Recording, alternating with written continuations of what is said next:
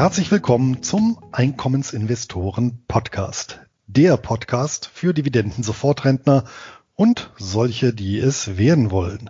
Mein Name ist Luis Pazos. Ich betreibe den Finanzblog nur Bares ist Wahres.de rund um das Thema Hochdividendenwerte und ausschüttungsstarke Geldanlagen. Auch von mir herzlich willkommen zu unserem Format. Mein Name ist Anton Gneupel und ich betreibe den YouTube-Kanal D Dividende, wo ich regelmäßig Videos für einkommensorientierte Anleger veröffentliche. Als Einkommensinvestoren sprechen wir viel über Möglichkeiten, an der Börse Einnahmen zu generieren. Und dazu gehören natürlich auch immer Beispielwerte, mit denen das umsetzbar ist. Deshalb möchten wir heute mal erklären, wie wir bei der Analyse von Hochdividendenwerten vorgehen und worauf wir besonders achten. Natürlich werden wir auch die mittlerweile 22. Folge des Einkommensinvestoren Podcasts mit der Bestimmung unserer beiden Hochdividendenwerte des Monats abschließen. Doch bevor wir jetzt direkt ins Thema einsteigen, schildert Luis nochmal kurz das Angebot unseres Sponsors. Aber klar doch. Und der Sponsor ist auch diesmal CupTrader, der Online-Broker mit Sitz in Düsseldorf und unsere Empfehlung für alle Einkommensinvestoren, denen der Dreiklang aus kostenlosem Depot, günstigen Handelskonditionen und Zugang zu allen bedeutenden Weltbörsen wichtig ist.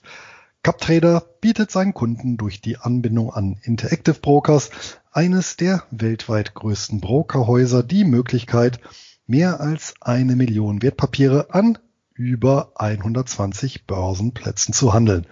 Selbst Nischentitel wie Preferred Shares oder Split Trusts lassen sich über die Wertpapiersuche finden und ordern. Ein ganz besonderer Pluspunkt sind die äußerst niedrigen Gebühren, vor allem für den Handel an den für Einkommensinvestoren interessanten Börsen in Australien, Kanada und den USA. So kostet eine Kleinorder an der New York Stock Exchange gerade einmal einen Cent pro Wertpapier beziehungsweise mindestens zwei Dollar. Und Kosten für die Verbuchung von Dividenden fallen genauso wenig an wie laufende Depotgebühren. Und damit können sich Anleger bei CupTrader selbst mit einer vergleichsweise niedrigen Einlage ein breit diversifiziertes Dividendenportfolio aufbauen. Aufgrund des Preis-Leistungs-Verhältnisses sind wir selbst Kunden von CupTrader geworden und nach wie vor mit dem Service und den zahlreichen Reportfunktionen sehr zufrieden. Direkt zur Konto- und Depoteröffnung geht es über nur bares ist wahres.de Schrägstrich Cuptrader. Und damit wir das Depot auch befüllen können, widmen wir uns nun der Analyse beziehungsweise Betrachtung von Hochdividendenwerten. Wenn wir schon dabei sind, Anton, wie ist denn erstmal so dein ganz grundsätzliches Vorgehen? Ja, ich glaube, ich hatte es an der einen oder anderen Stelle vielleicht schon mal erwähnt, aber ich verfolge den sogenannten Top-Down-Ansatz. Also ich äh, überlege jetzt nicht, in welche Branchen ich speziell investieren möchte und schaue mir jetzt auch nicht unbedingt zuerst einzelne Unternehmen an, sondern ich versuche das so von oben zu betrachten, also welche Märkte, welche Länder, welche Währungsräume möchte ich abdecken und suche dann entsprechende Lösungen dafür. Also ein bisschen von oben betrachtet. Man kann das aber auch von unten aus betrachten, dass man sich zuerst Branchen ähm, oder einzelne Unternehmen aussucht und dann nach oben ähm, diversifiziert. Aber ich glaube, der Top-Down-Ansatz, der ist relativ einfach, um ein, also relativ einfach umsetzbar, um ein über Sektoren, Länder und Branchen diversifiziertes ähm, Depot am Ende des Tages auch zu haben. Und ich glaube, du fährst ja auch einen vergleichbaren Ansatz, oder? Ja, mittlerweile schon. Das ist auch alles bei mir sehr strukturiert. Allerdings muss ich natürlich dazu sagen, was mir sehr entgegenkommt, ist noch die alte äh, Kraut- und Rübenzeit, so nenne ich sie mal, wo ich tatsächlich ja auch noch ziemlich wahllos mich umgeschaut habe und einen, ja, sagen wir ruhig, unstrukturierten Bottom-up-Ansatz äh, gefahren habe. Sprich, ähm, gerade in der Anfangszeit, wo ich mich mit dem ganzen äh, Thema einkommensorientiertes Investieren, Hochdividendenwerte auseinandergesetzt habe, äh, waren es ja vor allem ja viele einzelne Wertpapiere, die mein Interesse geweckt haben. Und so habe ich halt in dieser frühen Zeit glücklicherweise angefangen, mir meine eigene Wertpapierdatenbank aufzubauen, die ja mittlerweile mehrere hundert Titel umfasst, die auch teilautomatisiert aktualisiert werden, diese, diese Datenbanken. Und das hat jetzt erstmal natürlich den großen Vorteil, dass ich das Thema dann Einzelwertentscheidung an die Seite schieben kann. Und ja, spätestens seitdem ich mich dann etwas tiefergehend mit der modernen Portfoliotheorie beschäftigt habe, die ja letztendlich auch ein ja, uralter Hut ist, der in moderne akademische äh, in ein modernes akademisches Gewand gehüllt wurde. Ja, da verfolge ich dann oder da meist genauso äh, wie du auch. Das heißt, ich gehe da auch erstmal im Prinzip von oben ran. Und der erste Punkt, den ich dann auch für mich auch mittlerweile regelmäßig entscheide, ist erstmal, welcher Anteil des Portfolios soll überhaupt offensiv, also mit einem aktienähnlichen Profil disponiert werden und welcher eben defensiv mit einem anleiheähnlichen Profil. Also erstmal im Prinzip den, den Grundschieber ähm, Volatilität. Und hast du da irgendwelche Quoten oder Vorgaben? Ich meine mich da an ungefähr 50 Prozent defensiv, 50 Prozent offensiv erinnern zu können, aber vielleicht hat sich da auch was geändert. Naja, die 50-50 Aufteilung, das ist dann noch ein bisschen Zukunftsmusik.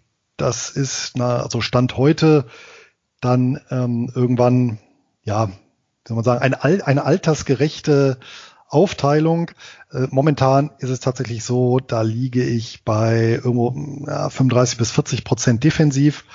Ja, ähm, schwankt natürlich täglich ein bisschen und 60 Prozent offensiv. Ja, und ähm, dann ist es so, dass innerhalb der Defensive finden sich dann äh, aktuell ausschließlich äh, Preferred äh, solider Emittenten beziehungsweise gedeckte Emissionen, ja, wo eben sichergestellt ist, zumindest wenn ich die Vergangenheitsdaten äh, heranziehe, dass eine relativ niedrige Schwankungsintensität einhergeht in ja, Krisenzeiten, in Crash-Szenarien. Und vor dem Hintergrund war es natürlich interessant, den Sektor in der Frühjahrspanik vom letzten Jahr zu verfolgen. Wo ist die äh, gedeckten Preferatures durchaus mit, also zumindest die, die, die konservativsten von, von ihnen, äh, durchaus mit äh, Staatsanleihen hoher Bonität, mit mittleren Laufzeiten und langen Laufzeiten aufnehmen konnten. Also die haben dann teilweise ja ein, zwei bis fünf Prozent äh, verloren, ja, einige bis zehn, ja, und dann war man schon auf dem, auf dem Niveau eben der entsprechenden Staatsanleihen. Und die sind dann in der Erholungsphase auch sehr schnell äh, wieder zurückgeschnellt. Also von daher haben die ihre defensive Aufgabe da ganz gut gemeistert. Und im Wesentlichen äh, besteht mein Defensivportfolio genau aus solchen Papieren. Wie sieht's denn bei dir aus? Hast du überhaupt so ein, triffst du schon bei dir die Entscheidung, offensiv, defensiv oder alles 100 Prozent ins Risiko? Ja, also ich finde ja sowieso das Thema offensiv, defensiv sehr schwierig, weil je schwankungsärmer man investiert, desto mehr holt man sich das Risiko der Inflation ins Depot. Also zumindest, also ich habe das so ein bisschen nach Instrumenten aufgeteilt. Ich tue mich immer so mit offensiv, defensiv bisschen schwer und deswegen habe ich gesagt, dass ich zu mindestens 75 Prozent in Hochdividenden Aktien investieren möchte und das sorgt natürlich in der Regel auch für ein etwas ähm, schwankungsintensiveres Gesamtportfolio, als wenn ich es jetzt wahrscheinlich mit deinem vergleiche. Ja, aber was sind denn jetzt deine weiteren Schritte? Also, du hast es erstmal so grob definiert, offensiv, defensiv. wie, wie gehst du dann jetzt erstmal weiter vor? Also ich nehme an, für die Zuhörer ist das manchmal ein bisschen ähm, schwierig nachzuvollziehen, woher wir da die Titel bekommen, wie wir da drauf kommen. Erzähl doch mal, wie du jetzt weiter vorgehen würdest. Ja, korrekt. Wenn ich nochmal ins Defensivportfolio gucke, aber das gilt ja analog dann auch fürs Offensivportfolio, ist es so, dass ich dort eine feste Anzahl von Positionen definiert habe. Die ist jetzt natürlich relativ willkürlich, aber im Prinzip so gewählt, dass es jetzt nicht äh, zu wenig sind, also so, dass ich auch einen gewissen Streueffekt erziele, auf der anderen Seite aber nicht zu viel, ja, äh, so dass ich da ähm, meinen eigenen äh, großen Fonds zu managen habe. Konkret ist es so, dass meine Defensivkomponente aus zwölf Positionen besteht. Und bei der Auswahl habe ich ja gesagt, orientiere ich mich an besonders konservativen Preferred Und hier kommt mir dann natürlich die Datenbank zugute, weil letztendlich schaue ich dann da rein, äh, wenn beispielsweise eine Position frei wird, weil einer der Preferred beispielsweise zurückgekauft wurde. Ähm, analog wäre es beispielsweise, wenn dort eine Anleihe liegen würde, die dann fällig wird, ja, dann ist es ja so, dass die Position unbesetzt ist und dann bei der Depotaktualisierung und Rebalancierung, die ich ja bekannterweise halbjährlich vornehme, würde ich die Position dann wieder besetzen. Blick in meine Liste, da ist dann relativ hilfreich, dass ich dann relativ schnell dort einen geeigneten Ersatz rausfiltern kann. So, das ist jetzt so die Defensive. In der Offensive ist es im Prinzip genau dasselbe. Und da gleicht mein Ansatz auch dem deinen. Das heißt, äh, hier ist es auch mein Ziel, ja, weltweit möglichst viele Einkommensquellen über viele Instrumente, Länder, Währungen zu erschließen. Und von daher ist es auch so, dass dort eben BDCs, MLPs, Income Trusts, Royalty Trusts, Convertibles, Yieldcos, Staple Securities, Dividendenaktien und so weiter und so fort drin sind. Hier habe ich das Ganze für mich wie folgt definiert. Also der gesamte Offensivbereich besteht aus drei Untergruppen oder drei Unterdepots. Ein Reitdepot, also wo ausschließlich Real Estate Investment Trusts sich drin befinden. Ein ähm, Einzelwertdepot, wo dann tatsächlich ausschließlich Einzelwerte äh, eben drin sind.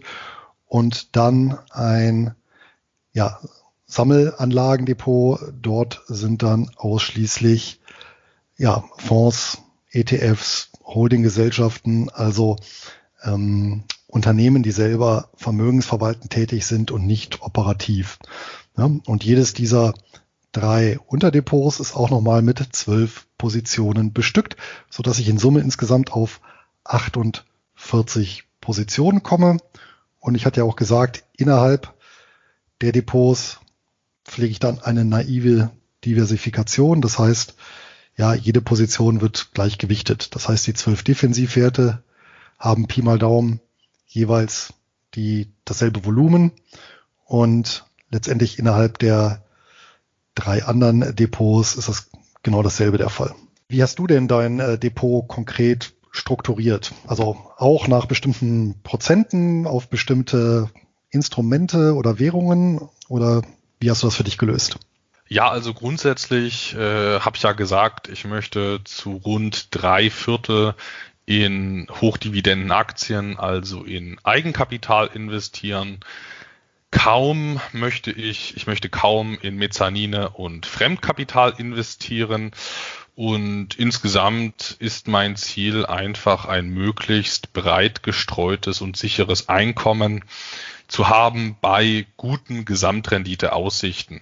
Also ich möchte jetzt nicht äh, 8% Ausschüttungsrendite und 5% Kursverlust im Depot haben, sondern äh, ein ausgewogenes Gesamtbild, hohe Ausschüttungen, leicht steigende Kurse und ähm, um das zu erreichen, ist mir die globale und äh, branchentechnische Diversifikation extrem wichtig. Und deswegen, ähm, wie ich es bereits kurz angesprochen hatte, schaue ich mir zu Beginn, bevor ich mir einzelne Werte anschaue, immer an, wie kann ich mein Depot gut ergänzen, welcher Markt ist bisher nicht in meinem Depot vertreten und würde da vielleicht eine gute Figur machen. Beispielsweise der äh, Hongkonger Aktienmarkt oder der singapurische Aktienmarkt oder der brasilianische Aktienmarkt. Das sind so Märkte, die würden meinem Depot, denke ich, gut tun. Deswegen habe ich diese auch schon ähm, teilweise im Depot. Für den Hongkonger Aktienmarkt äh, habe ich mir gerade einige spannende Titel ausgesucht und das kann ich ja jetzt gleich mal an diesem Beispiel äh, so erklären. Also ich habe äh, wirklich in den letzten Tagen überlegt, ich möchte vermehrt in Hongkong investieren, habe also nach Sammelanlagen für dieses Land gesucht. Und ich habe ja auch wie du verschiedene Datenbanken. Da waren jetzt äh, Hongkonger Sammelanlagen bisher äh, nicht so gut äh, vertreten. Da ist die Auswahl einfach nicht äh, besonders groß, muss man leider so sagen bin da jetzt aber äh, auch ein bisschen durch deine Hilfe fündig geworden. Du hast mich so ein bisschen ähm, angeregt durch deinen letzten Cash Call mit CapTrader, da mal ein bisschen zu schauen nach den dortigen Holding-Gesellschaften. Und da habe ich einige Titel gefunden. Und wenn ich da einen oder mehrere in Frage kommende Titel äh, mir dann aufgeschrieben habe, dann spiele ich da ein relativ äh, vorgefertigtes äh, Muster durch. Also ich habe ganz klare Kriterien, die werden bei jedem Titel überprüft, ähm, bevor ich den eventuell kaufe. Und deswegen ist mir jetzt auch die Vorbereitung für den Podcast gar nicht wirklich schwer gefallen, weil ich diese standardisierte Wertpapieranalyse in meinem Mitgliederbereich in ein eigenes Videoformat gegossen habe. Also ähm, ich habe mir gedacht, äh, wenn ich sowieso Wertpapiere analysiere, kann ich es doch auch gleich standardisiert in einem Videoformat machen. Und genau, deswegen können wir das ja jetzt gern mal so ein bisschen Stück für Stück äh, abgleichen und auch schauen, worauf wir bei den einzelnen Punkten achten. Das freut mich natürlich, dass äh, meine Besprechung von CK Hutchinson dich äh, auf den Geschmack gebracht hat. Ja. ja, wollen wir einfach mal anfangen. Wenn du einen, wenn ein Titel erstmal grundsätzlich so in dein Beuteschema passt, wie klopfst du den denn grundsätzlich ab? Nun ja, ich investiere ja aktuell laut meinem Regelwerk oder durch mein Regelwerk äh, bedingt nur in Sammelanlagen, also alles, was keine Sammelanlage ist, fliegt da grundsätzlich schon mal raus. Ähm, das ist ja bei dir nicht so. Du hast ja ein Mischportfolio. Ich denke, das liegt auch äh, an deinem doch etwas höheren Investitionsvolumen. Ähm, durch mein Alter bedingt äh, ist es bei mir noch etwas kompakter und deswegen ist es, glaube ich, sehr angemessen, da mit Sammelanlagen zu arbeiten. Und dann schaue ich mir natürlich erstmal an, wie ist denn eine etwige Sammelanlage reguliert. Da gibt's ja ganz verschiedene Formen. Das kann ja ein Investmentfonds sein, das kann ein Unit Trust sein, das kann ein ETF sein, ein Closed End Fund oder auch eine Holding. Und dann gibt's ja auch noch ganz abgefahren, sag ich mal, äh, sogenannte Multi-Royalty Trusts. Also das sind, denke ich, so die bekanntesten und auch die eher unbekannten Sammelanlagen. Vielleicht habe ich eine vergessen, Luis? Nein, das klang äh, recht vollständig. Vielleicht noch eine Ergänzung dazu noch, weil du es angesprochen hast. Die Einzelwerte, die machen bei mir Pi mal Daumen 25 Prozent aus. Mehr gestehe ich denen auch nicht zu. Einfach deswegen, ja, weil das meine Erfahrung ist, dass Einzelwerte oder die Disposition Einzelwerten einfach sehr riskant ist, weil ich mir da halt immer das Management ja, und äh, gegebenenfalls Branchenrisiko ähm, ins Depot lege und was ich, welches ich ja mit einer Sammelanlage eliminieren kann, ja, so dass wirklich die Einzelwerte ausschließlich ergänzend sind, um bestimmte ja, Lücken zu schließen, äh, beziehungsweise eventuell besonders interessante Papiere hier noch als kleine Ergänzung zum Depot bestehend eben aus der Defensive und äh, den Sammelanlagen zu ergänzen.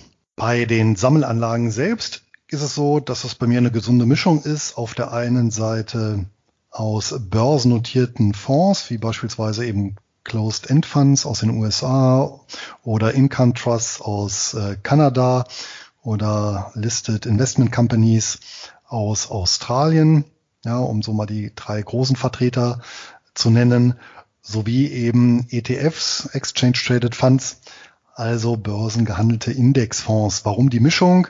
Nun, weil ich natürlich mit den börsengehandelten Fonds, die keinen Index nachbilden, hier die Chance habe, diese mit deutlichem Abschlag zum inneren Wert, also zum verwalteten Vermögen zu erwerben. Das hatten wir auch schon mal besprochen in einer Podcast-Folge. Ich glaube, der Podcast-Folge zu den Closed-End Funds war das.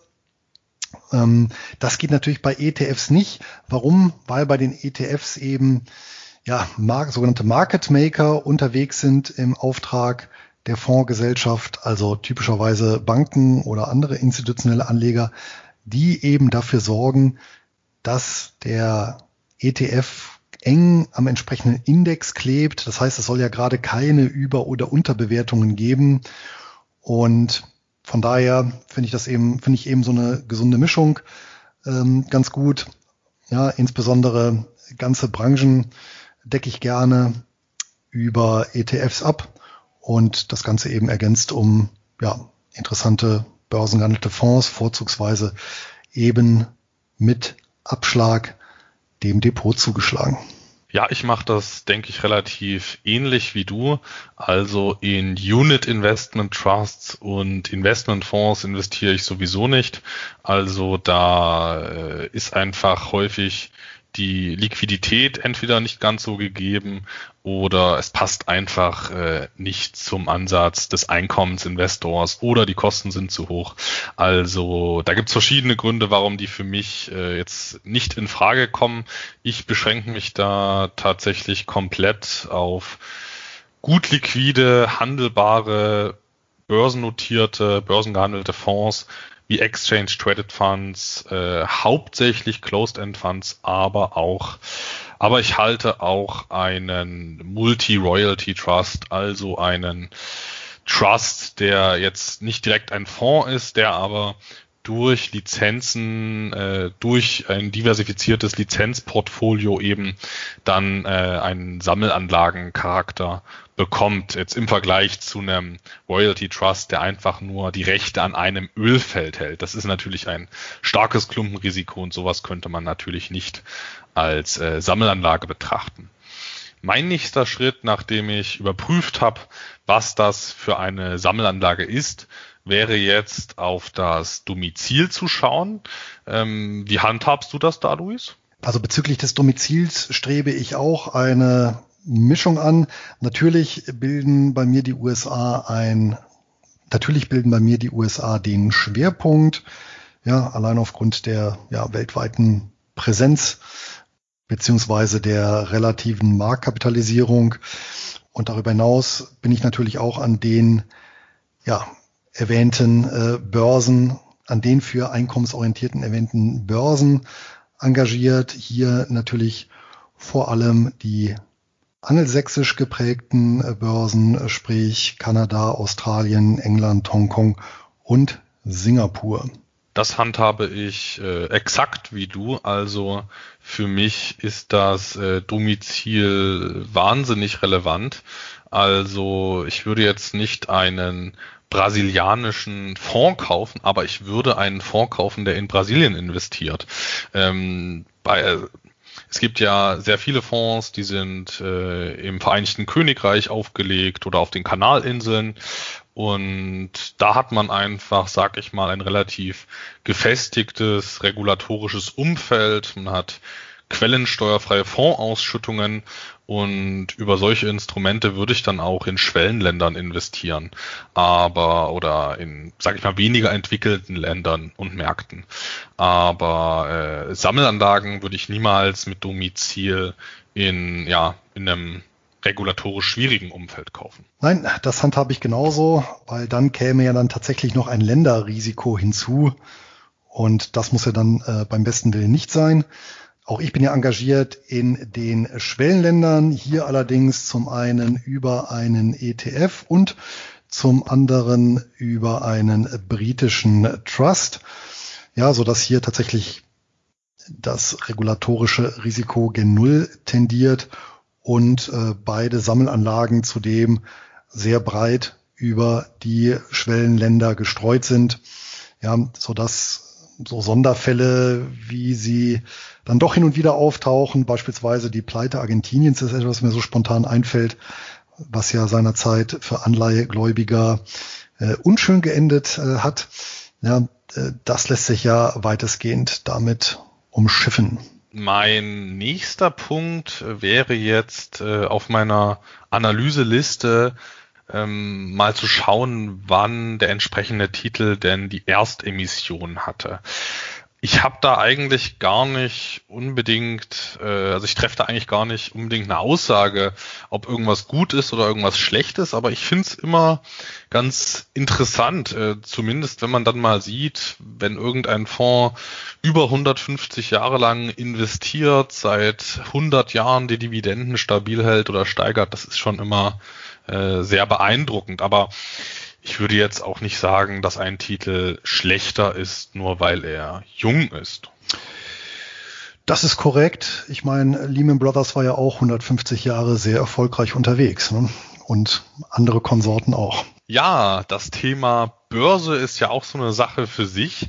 Also es gibt ja auch beispielsweise in Südkorea sehr spannende Investmentgesellschaften und Holdings und auch so eine Art Closed-End-Funds, aber aber an die Börse in Südkorea bin, sind wir ja zumindest meines Wissens nach nicht angeschlossen bei CapTrader. Ich weiß nicht, vielleicht ist das bei dir bei der Swissquote anders, aber zumindest wenn ich nicht angeschlossen bin an einen Markt, dann wird sowas eben dann bei mir eben auch nicht mehr in die engere Auswahl genommen, wenn man gar nicht investieren kann. Ja, das versteht sich von selbst. Und der zweite Faktor ist natürlich, wenn es überproportional teuer wäre, dort zu investieren.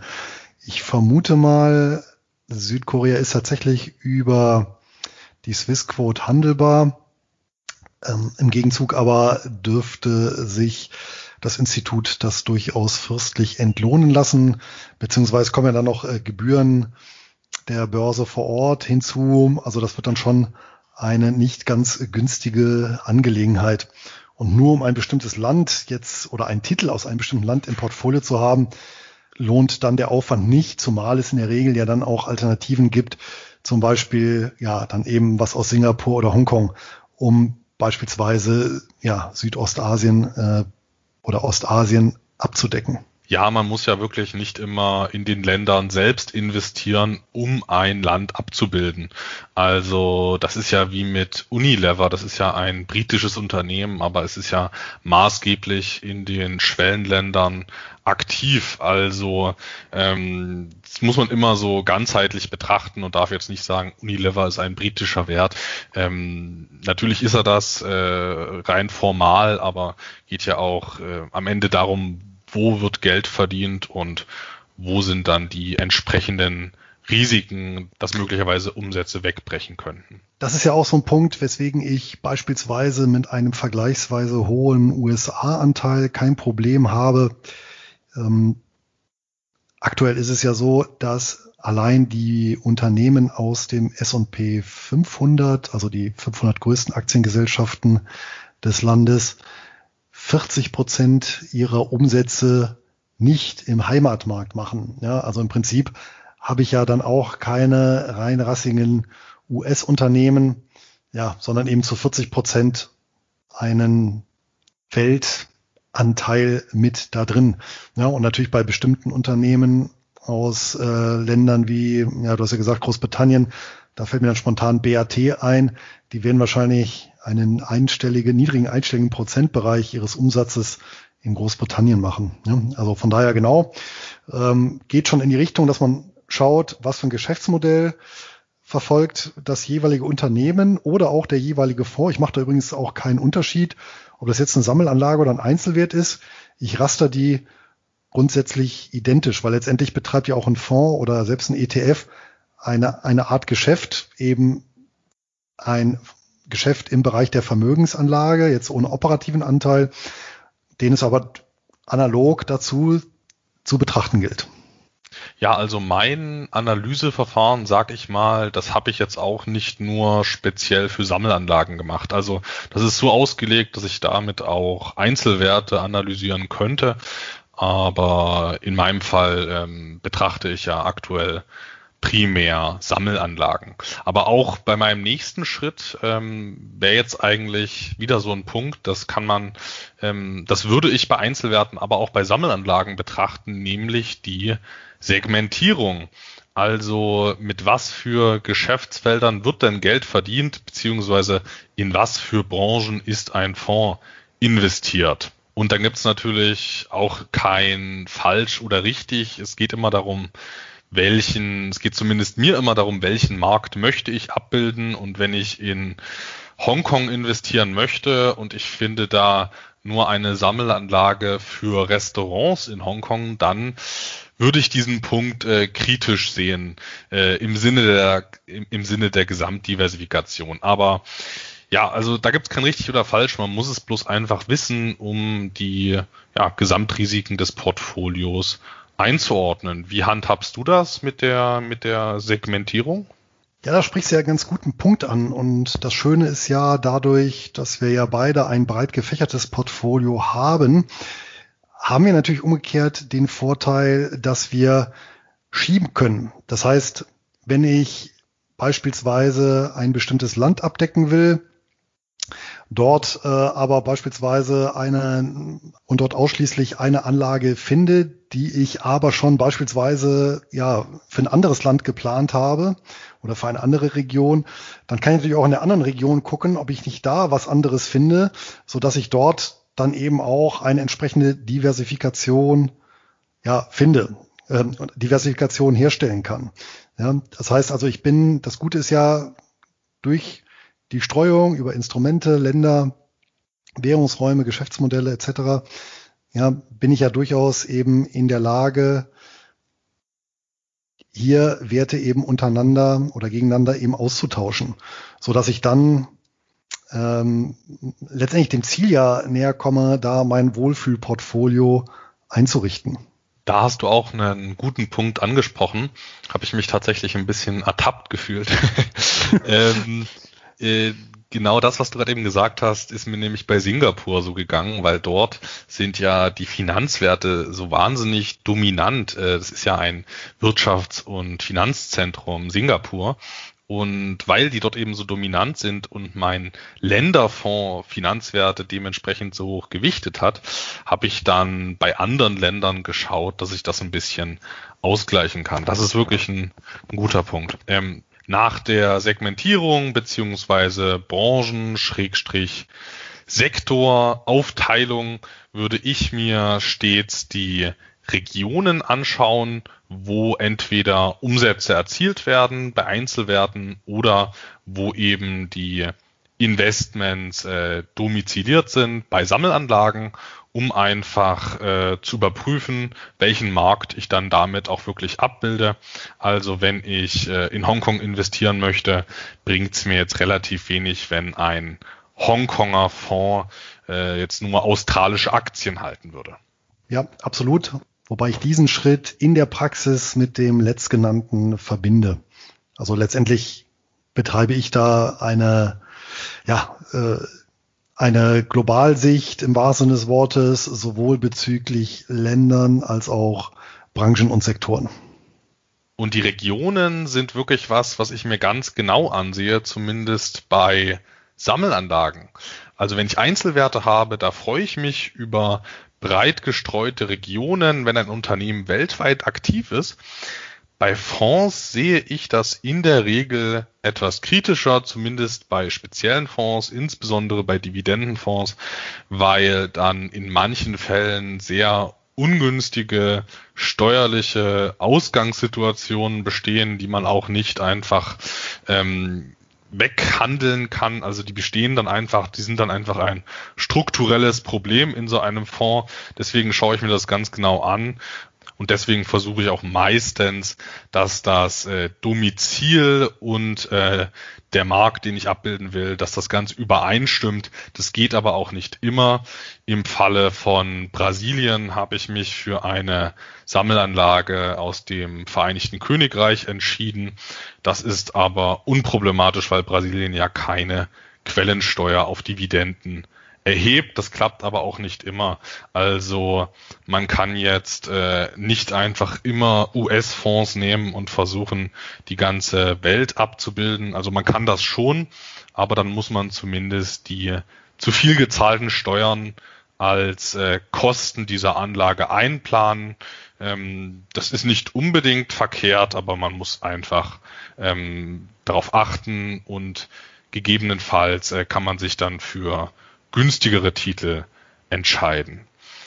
Eine kurze Ergänzung dazu noch. Hier haben tatsächlich Swap-basierte ETFs einen Vorteil, weil die sind ja dann tatsächlich in der Lage, einen entsprechenden Markt abzubilden, ohne diese steuerliche Nachteile in Kauf zu nehmen. Ja, in, was mir konkret einfällt beispielsweise, sind europäische ETFs, die die US-amerikanischen Master Limited Partnerships abbilden. Die haben für Anleger den großen Nachteil, wenn sie, wenn die da rein investieren, dass MLPs, dass die Ausschüttungen von MLPs mit 30 Prozent, meine ich, äh, US-amerikanischer Quellensteuer belastet werden.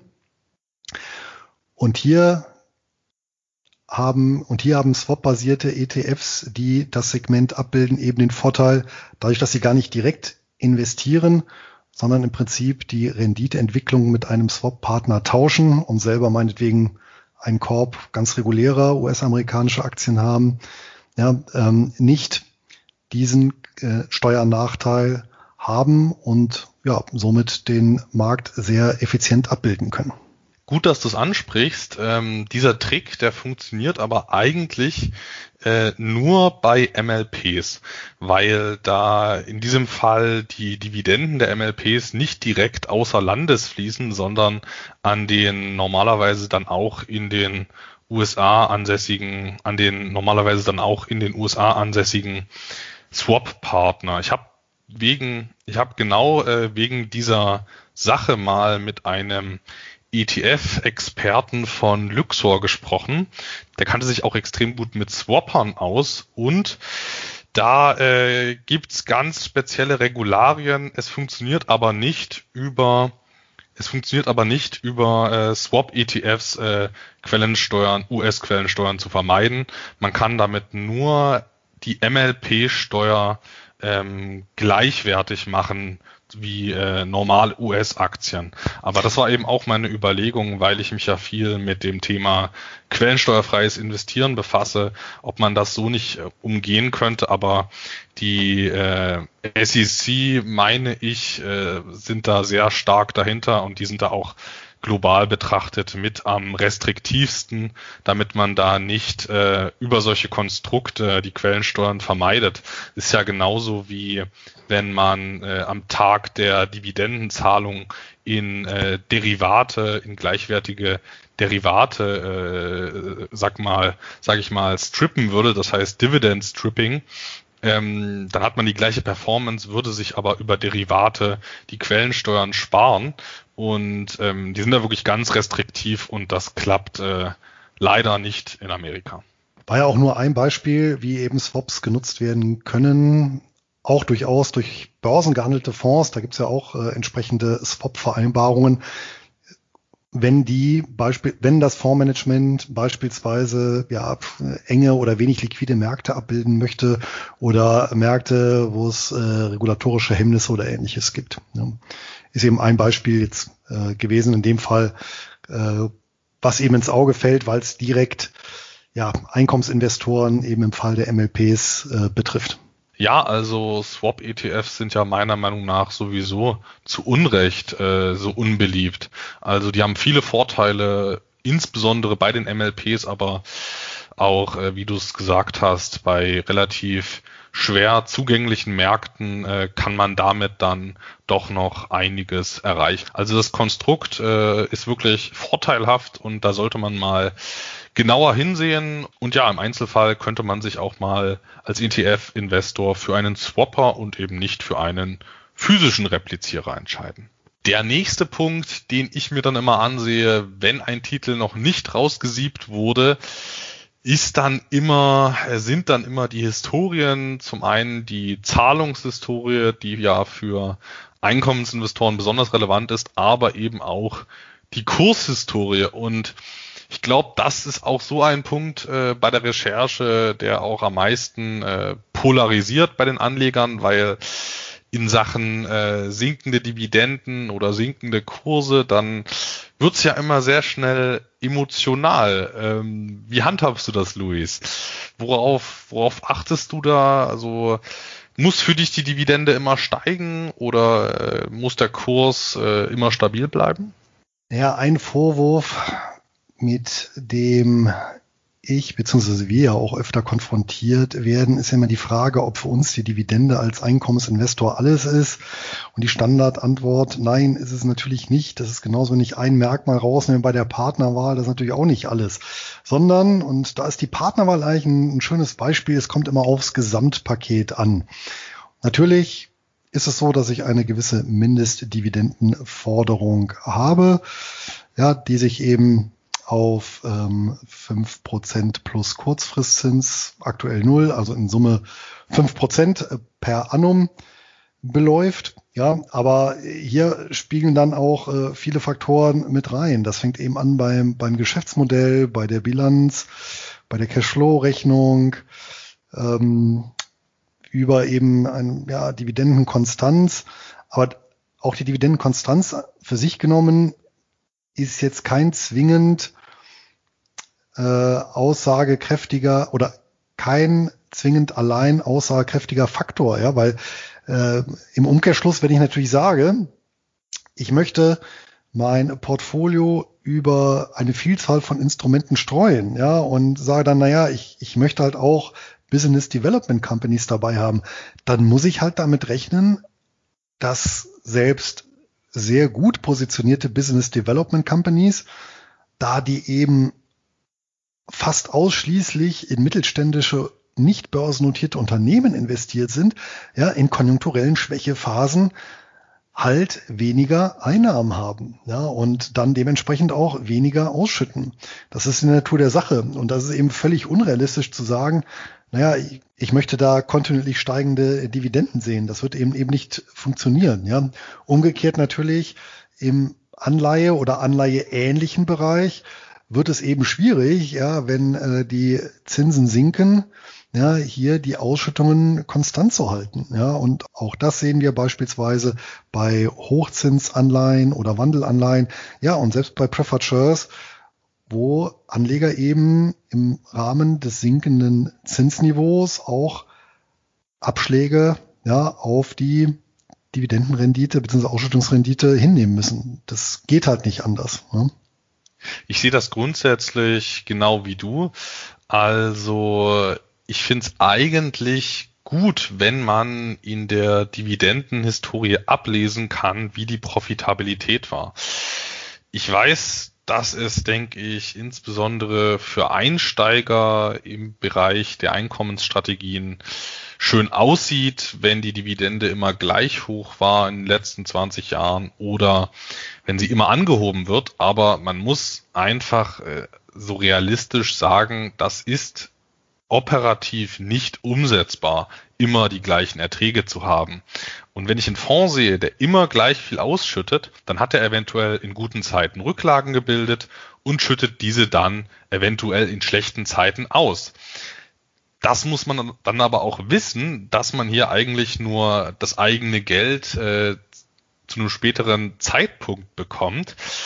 Ist an sich kein Problem, man muss es bloß wissen. Ich persönlich mag's aber mehr anhand der Ausschüttungshistorie so ein bisschen die Profitabilität ablesen zu können und wenn eben dazu gehört, dass MLPs ihre Dividenden senken müssen, dann gehört das einfach zum Spiel dazu. Ich meine, wo kommen wir denn dahin, wenn wir immer nur in Aktien mit steigenden Dividenden investieren, dann schichten wir ja tendenziell immer in relativ gesehen höher bewertete Unternehmen um und verkaufen relativ gesehen günstige Unternehmen. Also das wäre ja auch ein, ja zumindest relativ unausgewogener Ansatz. Ja, und im Umkehrschluss können wir ja gerade Nektar dadurch saugen, dass jetzt mal von Ausnahmeszenarien, ja, abgesehen, sich ja viele Trends wechselseitig aufheben.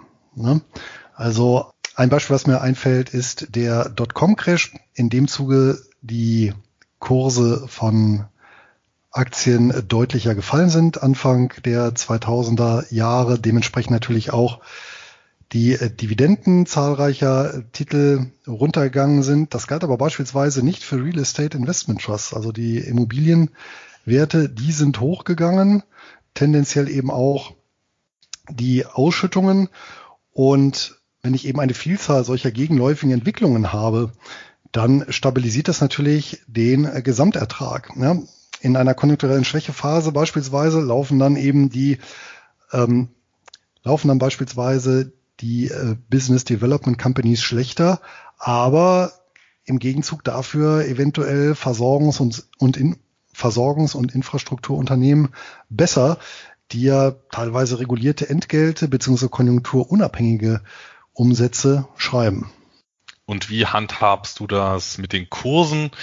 Ich denke, da fragen sich dann auch viele Anleger, wie könnt ihr das tun? Die MLPs, die fallen seit 2014 im Kurs. Wie kann man diesem schlechten Geld noch Geld hinterher äh, werfen? Wie, wie handhabst du das? Also, ich meine, es ist ja nicht Dividende gut, alles gut, aber man kann ja auch nicht sagen, nur weil etwas im Kurs gefallen ist, äh, kauft man nicht mehr. Nein, natürlich nicht. Und die MLPs sind halt eine von 48 Positionen im, in meinem Einkommensweltportfolio. Und da ich die schon, ja, da ich die als anderer Klasse schon äh, sehr, sehr lange halte, handhabe ich das wie mit allen anderen Instrumenten auch. Ja, das heißt, im Rahmen meiner halbjährlichen Rebalancierung bringe ich das Depot ins Gleichgewicht und handle damit natürlich antizyklisch. Das heißt aber auch, ja, in mehreren schlechten Jahren, dass ich dann hintereinander dort äh, reinvestiere. Und solange nicht der gesamte Sektor pleite geht, werde ich dort keine Abschreibung, keine Komplettabschreibung haben und werde im Gegenteil sogar profitieren, wenn der Sektor wieder nach oben geht. Und solche mehrjährigen Schwächephasen hatte ich beispielsweise auch schon mal bei Real Estate Investment Trust. Und da habe ich auch über Jahre lang einfach weiter reinvestiert, reinvestiert und als der Sektor wieder hochgegangen ist, ja, habe ich dann konnte ich davon äh, doppelt profitieren. Ja, zum einen hatte ich die Titel relativ günstig eingesammelt, konnte mich über Kursgewinne freuen. Zum anderen, nachdem sich die Zeiten da gebessert haben, stiegen dann auch die Dividenden. Das heißt, auf die günstig eingekauften Titel ja, gab es dann auch noch Dividendensteigerung. Ja, jetzt wo du sagst, ähm, mir ist auch noch eine Branche eingefallen, die ja jahrelang eigentlich totgesagt wurde, aber mittlerweile wieder super läuft. Das sind ja die ganzen Rohstoff- und Minenwerte. Also vor, ich glaube, ich habe mal vor einem Jahr da einen entsprechenden Fonds vorgestellt und da waren alle ganz kritisch. Äh, der Sektor schwächelt doch schon seit 2011, da fallen die Kurse doch die ganze Zeit, Dividenden sinken. Und da habe ich halt, äh, da war ich halt auch der Meinung, ja, ähm, klar temporär schwächeln Sektoren, aber mit einem Weltportfolioansatz äh, ähm, sollte man eben auch schwächelnde Sektoren kaufen, weil sich das, wie du es schon so schön gesagt hast, ähm, auch wieder ändern kann nach der Betrachtung der Historien schaue ich mir immer das eigentlich relevante Thema an, also das für uns Einkommensinvestoren relevante Thema, nämlich die Zahlungen. Und der erste Punkt sind da bei mir, und der erste Punkt, den ich da betrachte, ist die Zahlungsfrequenz. Und Luis, ähm, ich glaube, ich kann mich noch dran erinnern, du investierst ja nicht in Wertpapiere, die nur jährlich zahlen, oder? Das ist korrekt. Da, das ist so mein äh, persönlicher Spleen. Mindestvoraussetzung ist für mich eine unterjährige Ausschüttung. Ja, als ich angefangen habe mit der Einkommensstrategie und wir uns dann auch so ein bisschen kennengelernt haben, da ist mir auch aufgefallen, wie, wie viel besser doch eigentlich, wie viel besser doch eigentlich die unterjährige Zahlungsfrequenz ist, weil es handelt sich ja da nicht nur um ein Datum, wo das Geld zum Anleger fließt, sondern das hat ja sehr viel mit der strategischen Ausrichtung von Unternehmen zu tun und äh, mit dem hängt ja auch ganz stark mit den Zielen des Managements zusammen. Also wenn man meinetwegen quartalsweise eine Dividende zahlt oder vielleicht sogar monatlich, dann hat das ja schon äh, wirklich einen sehr starken Einkommenscharakter, wohingegen eine jährliche Zahlung von einem deutschen Unternehmen, das wird äh, dann teilweise so ein bisschen als nette Geste der Unternehmen äh, bezeichnet. Ich habe heute erst einen Beitrag äh, zumindest mal kurz überflogen. Da ging es darum, ob die, äh, dass die Commerzbank vielleicht mal wieder eine Dividende zahlen möchte. Und da wurde von äh, Geldgeschenken, Geldgeschenken an Aktionäre gesprochen, äh, wo ich mich frage, das hat doch nichts mit äh, Geldgeschenken zu tun. Das ist ein gutes Recht äh, fürs Eingehen von Risiken auch äh, honoriert zu werden. Aber daran merkt man schon diese, diese unterschiedliche Wahrnehmung der Zahlungen äh, allein schon ähm, durch die Zahlungsfrequenz. Ja, das ist wohl wahr und ich sehe es genauso. Für mich ist Dividende Eigentümerlohn und Unternehmen, die halt einmal im Jahr ausschütten, da ist es naturgemäß schwierig, dass tatsächlich der Anleger und sein Wunsch nach einem ja, mehr oder weniger laufenden Einkommen wirklich ja, entsprechende Beachtung findet. Aber neben der Zahlungsfrequenz ist ja für uns Einkommensinvestoren besonders wichtig die Ausschüttungsrendite. Und ich habe da immer so zwei Renditen, die ich mir ansehe. Zum einen die erwartete Rendite, also auf Basis der letzten Monatsdividende oder der letzten Quartalsdividende oder Halbjahresdividende. Wenn es jetzt äh, keine äh, Sonderdividende ist, ähm, das ist nochmal ein Sonderfall, aber auf Basis der letzten Zahlung rechne ich das Ganze dann hoch mit was für eine Ausschüttungsrendite in den nächsten 52 Wochen zu rechnen ist. Und ähm, das genaue Gegenteil oder das Gegenstück dafür ist dann auch schon die 52 Wochen Rendite. Also schaut man sich an, was ist im letzten Jahr gezahlt worden, also was hätte man an Ausschüttungsrendite erhalten können.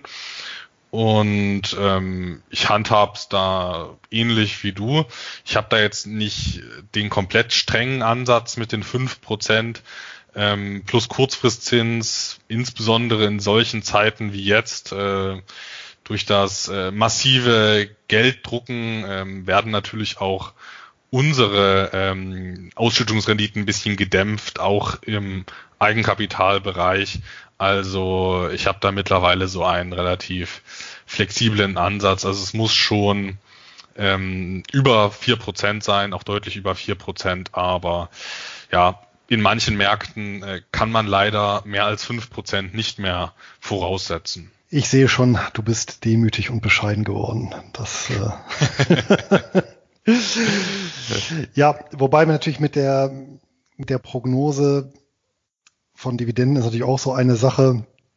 Es gibt ja auch viele Unternehmen oder auch Fonds, die haben ja eine Managed Distribution Policy, also eine, ja, Selbstverpflichtung des Managements.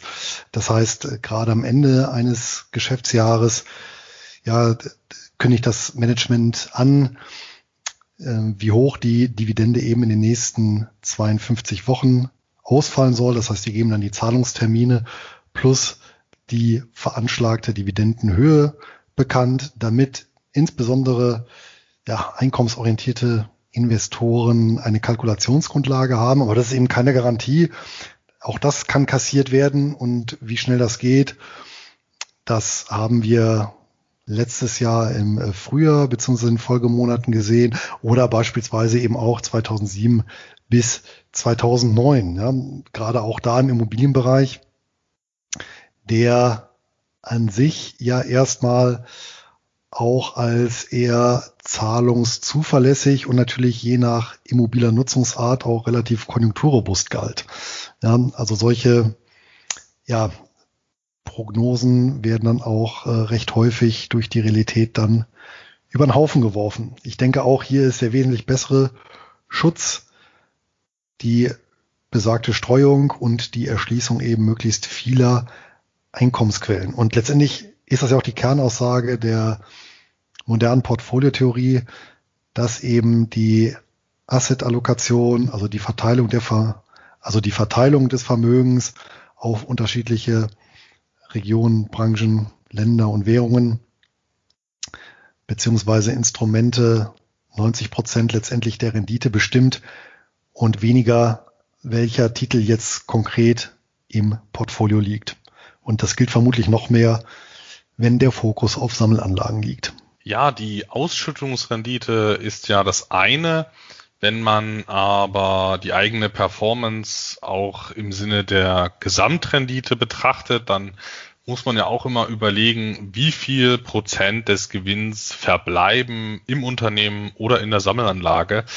Und eine wichtige Kennzahl ist ja dafür immer die Ausschüttungsquote. Hast du da so einen Richtwert äh, bei der Ausschüttungsquote oder siehst du das auch so ein bisschen differenziert, wie ich das versuche? Die Ausschüttungsquote bezieht sich ja in aller Regel und so errechnen und so wird ja auch durch die meisten Portale errechnet auf den Jahresüberschuss, der wiederum der Gewinn- und Verlustrechnung entnommen wird.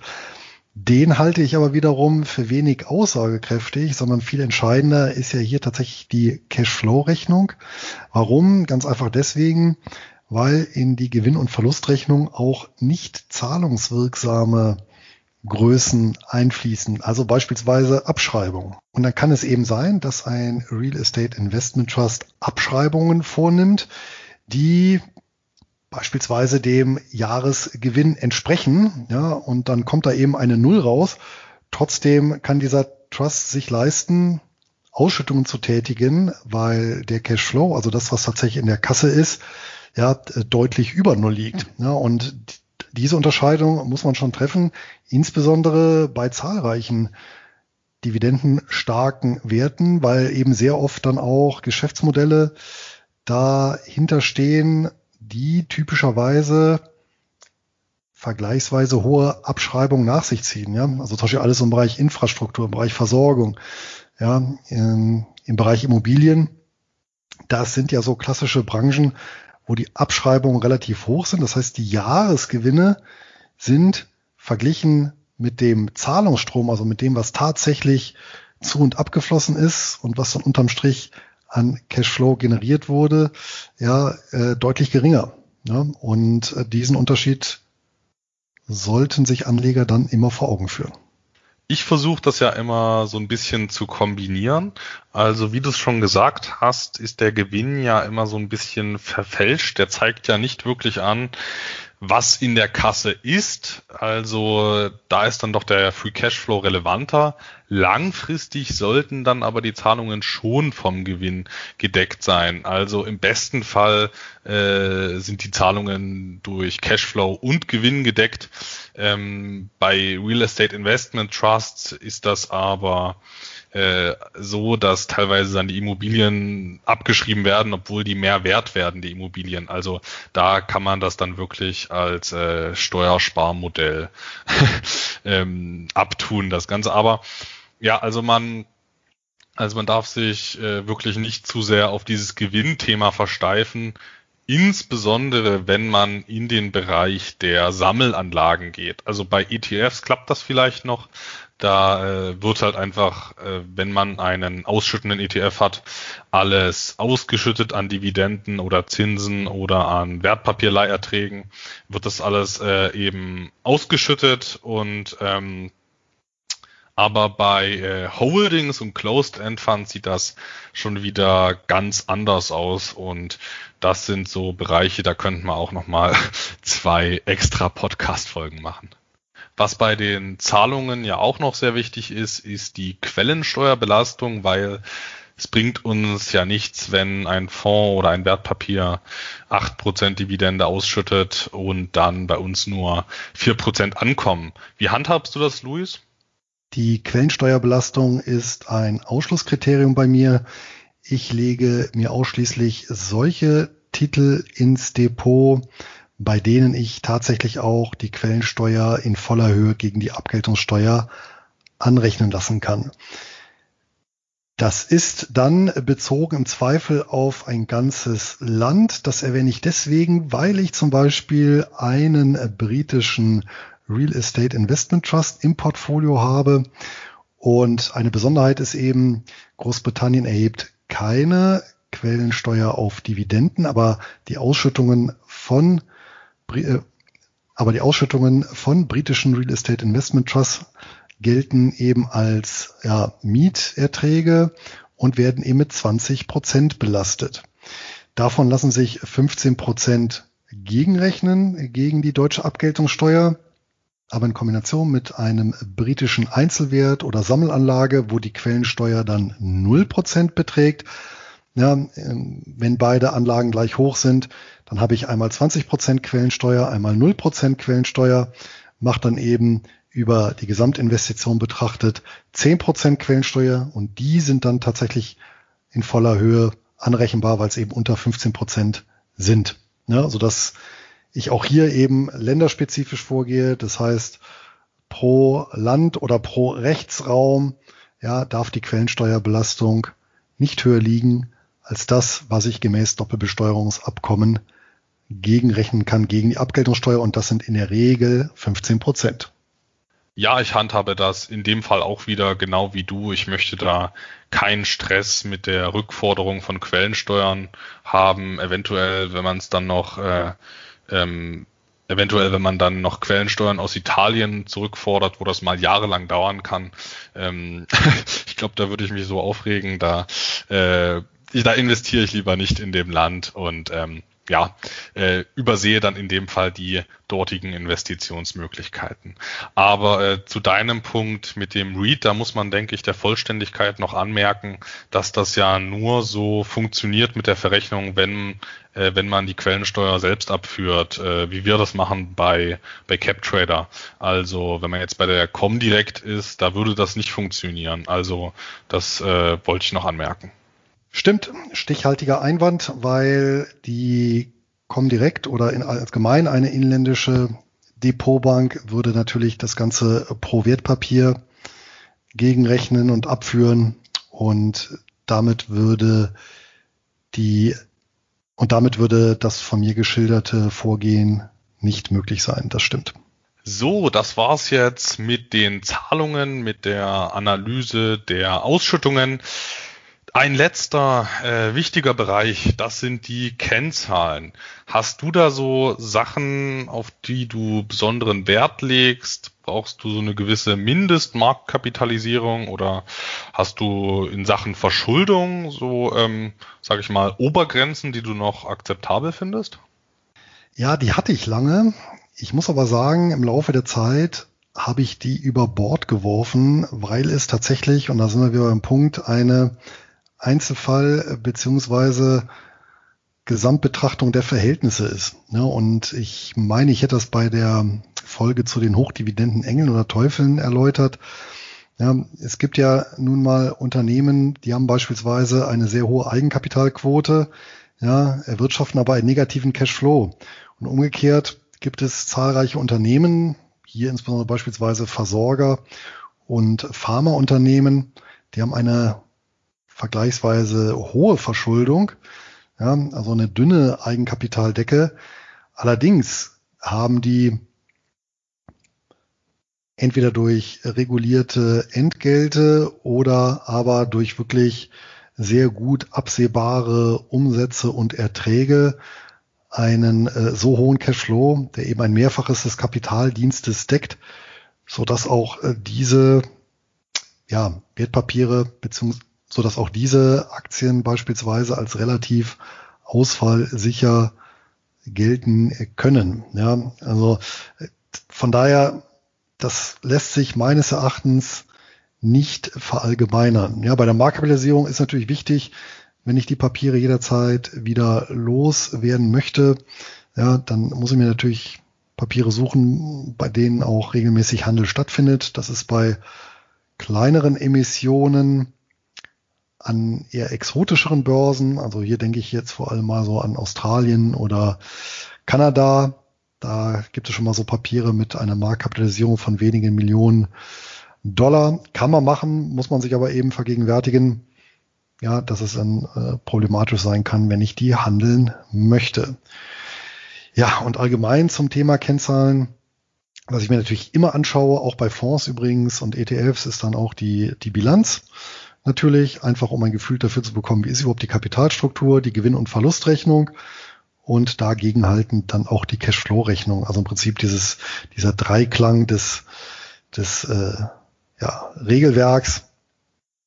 Ähm, und ja, vor dem Hintergrund lässt sich aber eben keine einheitliche Linie meines Erachtens rausdestillieren nach dem Motto, ja, Eigenkapitalquote unter 50 Prozent kommt nicht in Frage oder Cashflow in Höhe von x Prozent. Ja, also das, das ziehe ich dazu nicht heran. Und ähm, ja, im Allgemeinen finde ich auch persönlich, und da sind wir eben wieder beim, beim Ausgangspunkt äh, Streuung ja, und Erschließung von Einkommensquellen. Äh, das hat auch den Vorteil, ich, ich kann das ganze Thema auch etwas lockerer angehen und muss nicht der Überanalyse verfallen, die ja auch sehr beliebt ist und ja, wo dann eben Geschäftsmodelle, Unternehmen bis ins letzte Detail untersucht werden, äh, was dann angesichts einer Situation wie eben im März letzten Jahres, ja, oder bei spektakulären Pleiten, bei denen kein Anleger dann was geahnt hat, eben dann doch nicht helfen. Ja, ja ich finde ein gutes Beispiel, wie wenig sinnvoll eine pauschale Obergrenze für Schulden sind, äh, ist, äh, sind die sogenannten Mortgage REITs. Also es gibt ja diverse Bewertungsmodelle, wie du es schon auch angesprochen hattest, so 50 Prozent als Obergrenze. Ähm, die würden bei Mortgage REITs überhaupt keinen Sinn ergeben, weil die eben primär in sehr sichere Wertpapiere investieren. Aber um mit diesen sehr sicheren Wertpapieren noch eine Rendite zu erzielen, macht man das eben sehr stark gehebelt. Ähm, da, so so gibt's dann eben teilweise Mortgage REITs mit 90 oder 95 Prozent Verschuldungsquote, die äh, zumindest äh, bei den solide gemanagten auch ganz gut Geld verdienen. Gibt natürlich auch Titel, die sich dann äh, verzocken, hat man jetzt auch gesehen im März, aber ja, von so pauschalen Verschuldungen halte ich überhaupt nichts und eine 50-prozentige Verschuldungsquote kann, kann für das eine Unternehmen viel zu viel sein und nicht tragbar und fürs andere äh, könnte es auch äh, viel zu wenig sein. Eine abschließende Kennzahl, insbesondere aus der Welt der Sammelanlagen, sind ja die laufenden Kosten. Und insbesondere in der Zeit, in Zeiten von ETFs und niedrigen Kostenquoten, ja, ist das ja auch natürlich äh, immer ein bisschen kritisch, wenn man da mal höhere Kosten sieht. Ähm, wie siehst du das, Luis? Hast du da ähm, so eine Vorgabe äh, nicht mehr als 1,x Prozent im Jahr oder kommt das wie immer auch ein bisschen auf den Sektor an? Ja, das kommt tatsächlich natürlich wie immer ein bisschen auf den äh, Sektor, das Management, den Fonds an. Ja, also hier ist ja auch wiederum so, manche Fonds nutzen ja etwas mehr Fremdkapital als andere. Ähm, die Fremdkapitalkosten werden ja häufig auch in die Gebühr mit eingerechnet, ja, so dass man auch hier gucken muss, ausdifferenzieren muss. Ja, ist das wirklich reine, reine Managementkosten oder sind dann eben auch Finanzierungskosten mit dabei? Und dann äh, spielt hier wieder so ein Punkt rein, naja, ähm, ist der Fonds beispielsweise mit einem hohen Abschlag belegt aktuell, sprich kann ich aktuell den Dollar für meinetwegen ähm, 80 Cent kaufen. Wenn das der Fall ist, dann bin ich vielleicht eher geneigt, etwas höhere Fondskosten in Kauf zu nehmen, als wenn das eben nicht der Fall ist. Ja? Oder umgekehrt halt auch, äh, wenn das Management eben in der Vergangenheit ja, eine besonders saubere Leistung hier abgeliefert hat, Also tatsächlich beispielsweise eine über viele, viele Jahre konstante, gegebenenfalls sogar steigende äh, Dividende, gleichzeitig ein ja, kontinuierlich steigender Net Asset Value, ähm, dann ist ja durchaus auch eine höhere Vergütung angemessen. Ja. Ähm, umgekehrt gibt es ja durchaus auch börsennotierte Fonds, die Gebührensätze aufweisen, die niedriger sind als die vergleichbarer ETFs. Ne? Also ähm, der ETF ist nicht unbedingt immer überall der Preisbrecher. Ja, spontan fällt mir da die BKI Investment Company, heißt sie, glaube ich, an, ein. Ein in Australien börsennotierter Fonds, der die der zahlreiche Dividendenwerte des Landes bündelt und tatsächlich mit einer Gebührenquote von, ich meine, 0,19 Prozent ist es hier deutlich mit deutlich niedrigeren Kosten operiert als viele Australien ETFs.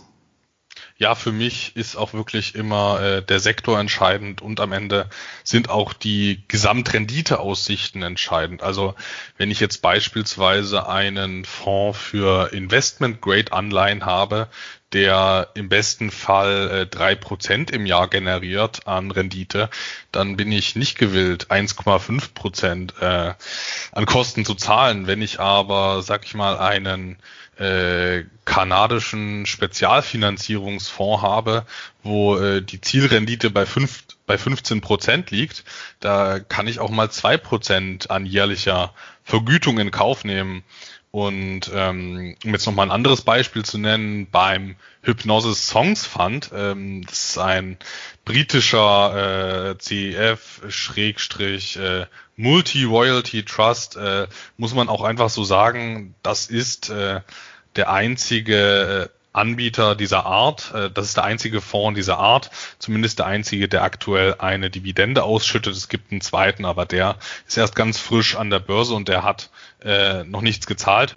Und wenn man eben der einzige Anbieter von so einer interessanten Lösung ist, dann kann man eben auch, ich weiß jetzt nicht mehr ganz genau, aber so ungefähr drei Prozent an jährlicher Vergütung verlangen. Es ist natürlich auch immer ein bisschen schwierig, das so ganz genau herauszufiltern, äh, was jetzt die Managementkosten sind, weil je spezieller das wird, ähm, desto schwieriger, äh, desto schwieriger ist das dann auf den äh, Prozentpunkt festzuklopfen. Aber natürlich ähm, sollte man, denke ich, äh, in Summe schon versuchen, die Kosten niedrig zu halten. Und ähm, insbesondere Australien ist für mich ein Land, was ich extrem kostengünstig abdecken kann. Ich glaube, das äh, verringert meine Gesamtportfolio-Kostenquote extrem. Also meine, äh, mein, meine Investitionen in, in Australien, ich glaube, ich habe da im Schnitt so eine 0,3-prozentige Kostenquote, ähm, unter anderem durch BKI Investment. Ja, ein schönes Beispiel und die Hypnosis Songs Fund Limited, die haben wir übrigens in Folge 14 als Hochdividendenwert des Monats vorgestellt. Das nur noch der Vollständigkeit halber. Danke für den Hinweis, Luis. Ähm, genau, da kann man noch mal reinhören, wenn äh, einen das interessiert. Das ist meiner Meinung nach ein wirklich spannender Titel, wenn man auch von so Themen wie Spotify oder Apple Music ähm, profitieren möchte, weil dann eben auch so ein Songs Fund ähm, extrem hohes Einnahmenpotenzial hat und ich meine mich erinnern zu können, dass jetzt auch alle Lieder von Shakira ähm, dem Songs Fund gehören. Also das nochmal ein kleines Update. Ja, allein das ist ja ein Grund, da zuzuschlagen. Ja. Sichere Sache. Gut. Ja, äh, apropos Hochdividendenwert des Monats. Ich glaube, dann sind wir mit unserer Betrachtung soweit durch. Ja? Einen habe ich aber noch, Luis. Und zwar ist es doch, äh, und zwar müssen wir doch eigentlich noch ein Fazit ziehen. Also ich meine, wir haben jetzt so die einzelnen Punkte durchgesprochen, die wir abhaken müssen auf dem Weg zum passenden Depotwert, um das Depot zu füllen. Ähm, angenommen, Werte haben jetzt deine, deine Checkliste überstanden oder eben nicht bestanden. Wie, wie ordnest du das Ganze dann im Depot ein? Ich meine, ist ja auch immer eine Frage der Gewichtung. Ja, die Frage habe ich ja relativ am Anfang beantwortet, indem ich ja gesagt habe, in meinem Defensivdepot ist alles gleichgewichtet und im ja, auf der einen Seite und auf der anderen Seite im ähm, Offensivdepot für Sammelanlagen, im Offensivdepot für Einzelwerte und im Real Estate Investment Trust Depot. In den dreien ja, ist es ebenfalls alles mehr oder weniger gleichgewichtet, so dass ja, sich da die, so dass sich da das Volumen relativ automatisch ergibt. Das heißt, wenn der Titel eben rausgefallen ist, weil eine Position nachzubesetzen ist, dann gilt es jetzt, das Kürzel rauszusuchen und eben die Order einzugeben. Hierbei vielleicht noch der Hinweis natürlich immer die Order mit einem Limit zu versehen, um hier keine böse Überraschung zu erleben und ja, ähm, letztendlich genau zu wissen, was ich maximal für das Papier ausgebe. In Summe gibt es damit faktisch eine Obergrenze, die sich anhand der jeweiligen Depots bemisst. Das heißt, pro Position defensiv ein Zwölftel und pro Position offensiv, egal ob jetzt Einzelwert, ähm, Sammelanlage oder Reit, eben ein 36. pro Position. Ja, wobei das natürlich jetzt nicht mathematisch, dogmatisch äh, hier auf den Cent genau fixiert wird, sondern eben als äh, grobe Daumenregel, grobe Orientierung dient. Ja, das klingt äh, interessant. Mein Ansatz ist ein bisschen anders. Also prinzipiell möchte ich in meinem Portfolio Einzelwerte nicht über ein Prozent äh, gewichtet haben. Ähm, wohler fühle ich mich, wenn Einzelwerte maximal mit 0,5 Prozent gewichtet sind. Und vielleicht stellt sich ja da jetzt der ein oder andere die Frage, Anton, du hast doch gar keine Einzelwerte. Stimmt. Deswegen schaue ich auch immer in Portfolios, in die Portfolios von Fonds hinein, um da nicht äh, unwissend Risiken einzugehen. Ich habe nämlich schon ähm, Fonds gesehen, wo Einzelwerte 30, 40 Prozent ausgemacht haben. Ein Beispiel ist ein australischer CEF, äh, Carlton Investments. Die sind seit dem Shutdown-Crash sehr stark in ein äh, Entertainment-Festival-Unternehmen ähm, investiert, wenn ich das richtig verstanden habe. Und ähm, hätte ich da äh, und hätte ich da nicht reingeschaut, ähm, ja, hätte ich das vielleicht übersehen und hätte mir da vielleicht ein hohes Klumpenrisiko ins Depot legen können. Also ja, ich schaue mir auch Einzelwertgewichtungen an, obwohl ich nur in Sammelanlagen investiere. Aber Luis, die Folge war jetzt, denke ich, äh, an der Stelle lang genug. Lass uns die Folge erfolgreich mit den Hochdividendenwerten abschließen und ich bin schon ganz gespannt, was du uns heute mitgebracht hast. Ja, das kannst du auch sein, Anton. Und zwar habe ich heute, ja, eine, und zwar habe ich heute eine kleine Besonderheit mitgebracht und ähm, den Dividendenwerten wird ja oftmals nachgesagt, dass aufgrund der Ausschüttungen ein wenig die Kursperformance leidet und ich wollte mal ein Gegenbeispiel heraussuchen. Und begegnet bin ich dem Unternehmen zumindest indirekt in den 90er Jahren. Und ich weiß nicht, ob man sich das heute noch so vorstellen kann, aber seinerzeit gab es tatsächlich einen großen weltweiten Investmentfonds, der sehr gehypt wurde. Und ja, aufgrund seiner Geschichte, aufgrund des Gründers, ja, ähm, und ja, aufgrund der phasenweise, muss man sagen, äh, guten Entwicklung ja, hat sich dieser Fonds äußerster Beliebtheit erfreut. Anton, ich weiß nicht, ob du eine leise Ahnung hast, welcher Fonds das sein könnte. Nein, weiß ich tatsächlich nicht. ja, also in den 90er Jahren ist er mir tatsächlich äh, an äh, fast jeder Ecke begegnet. Und zwar war das der berühmte Templeton Growth. Ja, den Fonds gibt es immer noch. Und ähm, der wird nach wie vor verwaltet von einem Unternehmen, einem Finanzdienstleister, der nennt sich Franklin Resources. Und Franklin Resources wird an der New York Stock Exchange unter dem Kürzel BEN gehandelt. Ja, das Unternehmen ist tatsächlich ein Emittent, ein Verwalter von aktiv gemanagten Fonds und eben unter anderem ja sicherlich der berühmteste Fonds und das Flaggschiff des Unternehmens der Templeton Growth. Ja, gucken wir uns kurz das Unternehmen an, denn äußerst bemerkenswert ist über den Gesamtzeitraum von 1985 bis eben 2020 ja, die Gesamtkursrendite, die beläuft sich nämlich auf 13.190 Prozent. Hört sich jetzt sehr, sehr viel an. Auf 35 Jahre, die diese Zeitspanne umfasst, gerechnet, sind das pro Jahr knapp 15 Prozent. Ja, und hinzu äh, kommt noch die äh, Dividendenrendite. Die liegt aktuell bei 4,3 Prozent. Ist jetzt nicht, äh, entspricht jetzt nicht ganz meinem Beuteschema. Trotzdem ein interessanter Dividendenwert und ja, zumindest äh, passt das ja und zumindest würde der Wert ja zu deinen Anforderungen, Anton, äh, gut passen. Bemerkenswert ist darüber hinaus, dass die Dividende seit mittlerweile 1989 nie gesenkt ja, oder ausgesetzt wurde. Die letzten vier Jahre in Folge konnte die Dividende erhöht werden, selbst in dem brachialen Jahr 2020. Ja, insgesamt die letzten vier Jahre die Dividende um 31,3 Prozent gestiegen.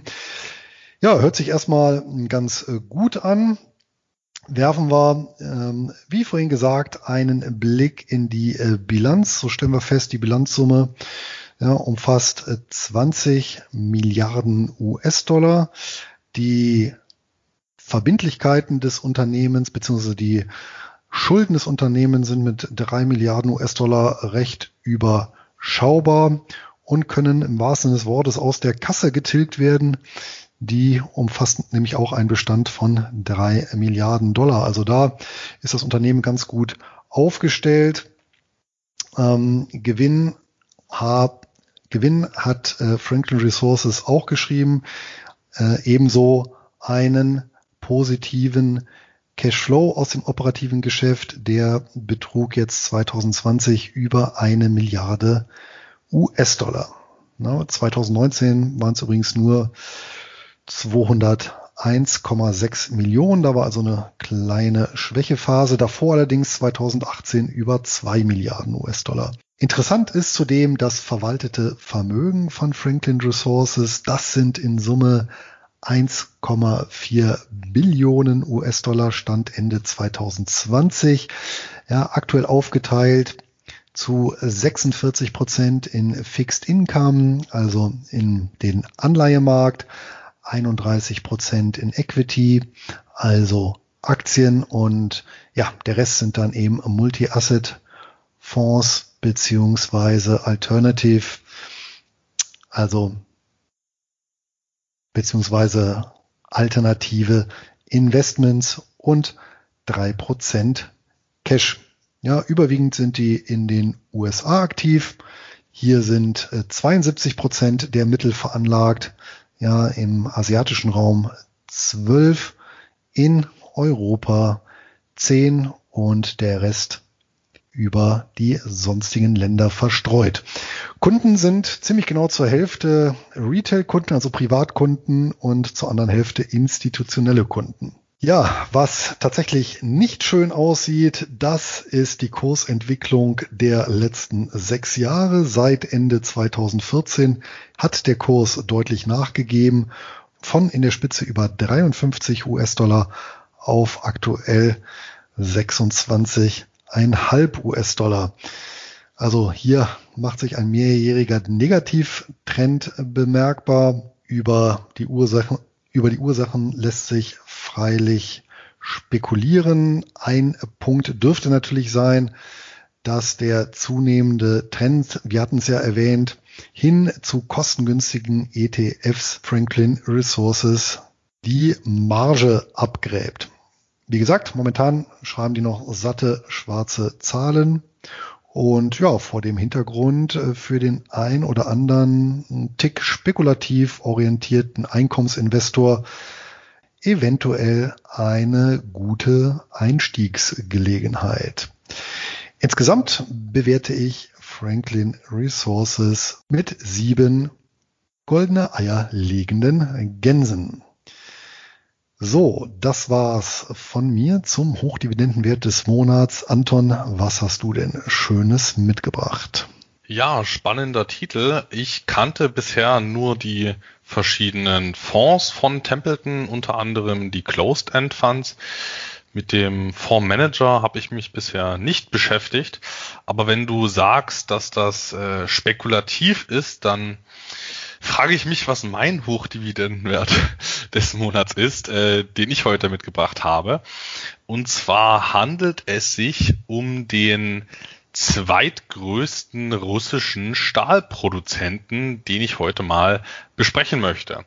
Ich habe ja vor ein paar Folgen mal das Unternehmen Highland Gold Mining besprochen. Das war ein quasi russisches Goldminenunternehmen, was aber seinen Hauptsitz äh, was aber seinen Hauptsitz im Vereinigten Königreich hatte.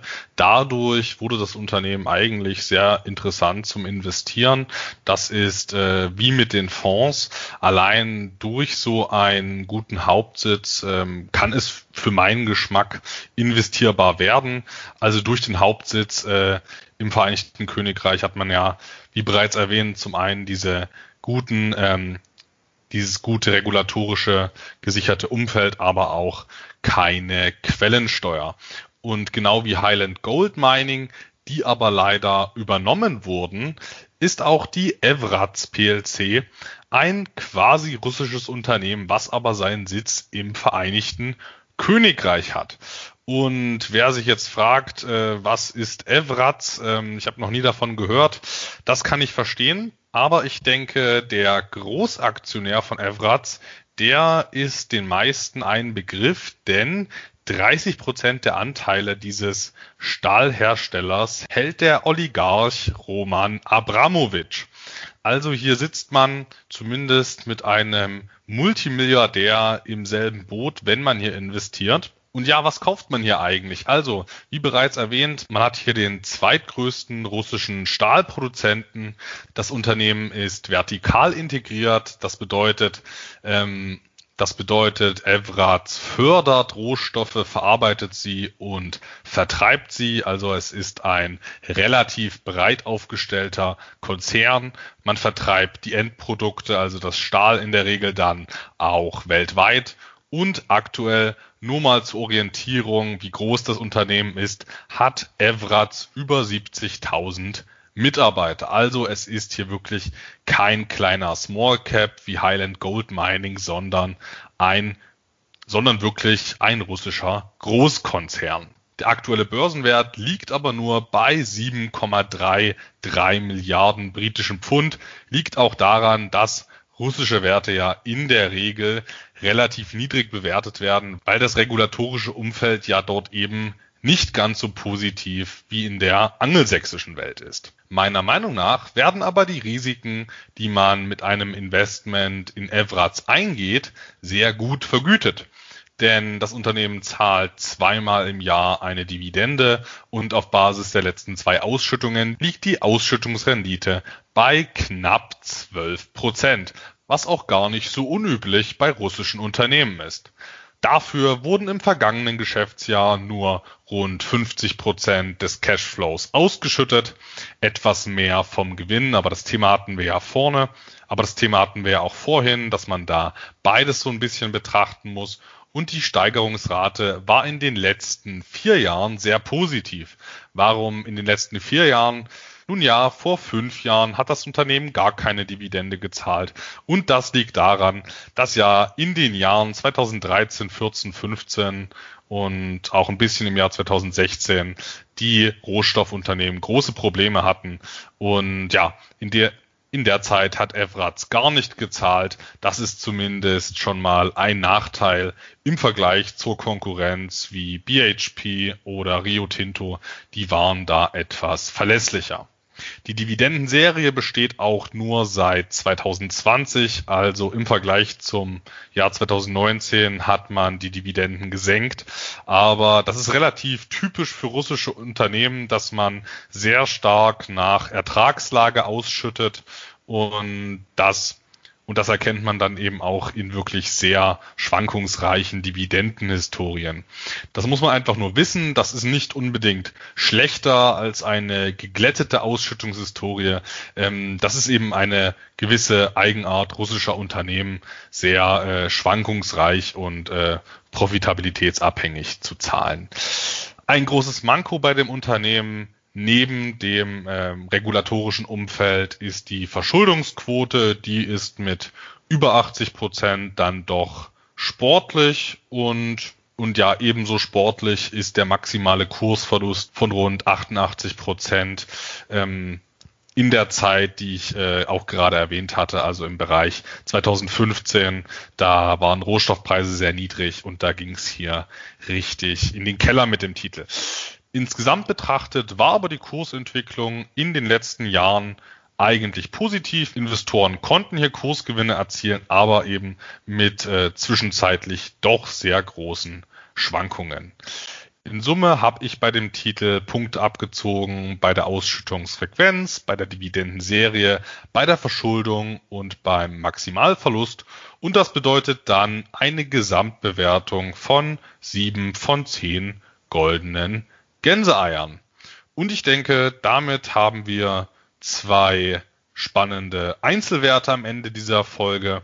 Einen Turnaround-Kandidaten mit Franklin Resources und ein wirklich spekulatives russisches Stahlunternehmen sind beides, denke ich, Werte, die man sich zumindest mal als Beimischung oder Spekulationsposition überlegen könnte. Ja, mein lieber Scholli hier. Russland, Stahl, Abramowitsch, 80% Verschuldung, Rohstoffe, 12% Dividendenrendite.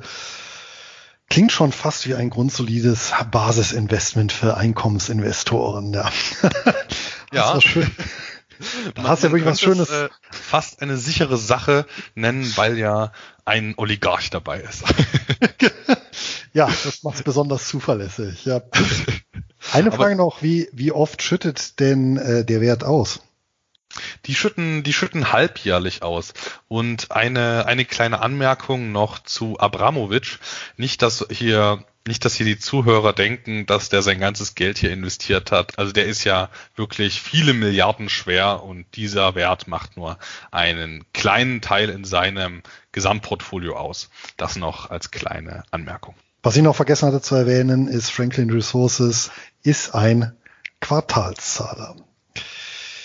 Und damit sind wir ans Ende dieser Folge gekommen, die vermutlich zu einer der längsten zählen wird. Und auch dieses Mal gilt, dass der Handel mit Wertpapieren grundsätzlich mit Verlustrisiken einhergeht bis hin zum Totalausfall der Investition und wir daher auch keine Haftung für materielle oder ideelle Schäden übernehmen, die aus der Nutzung oder Nichtnutzung der Informationen äh, resultieren.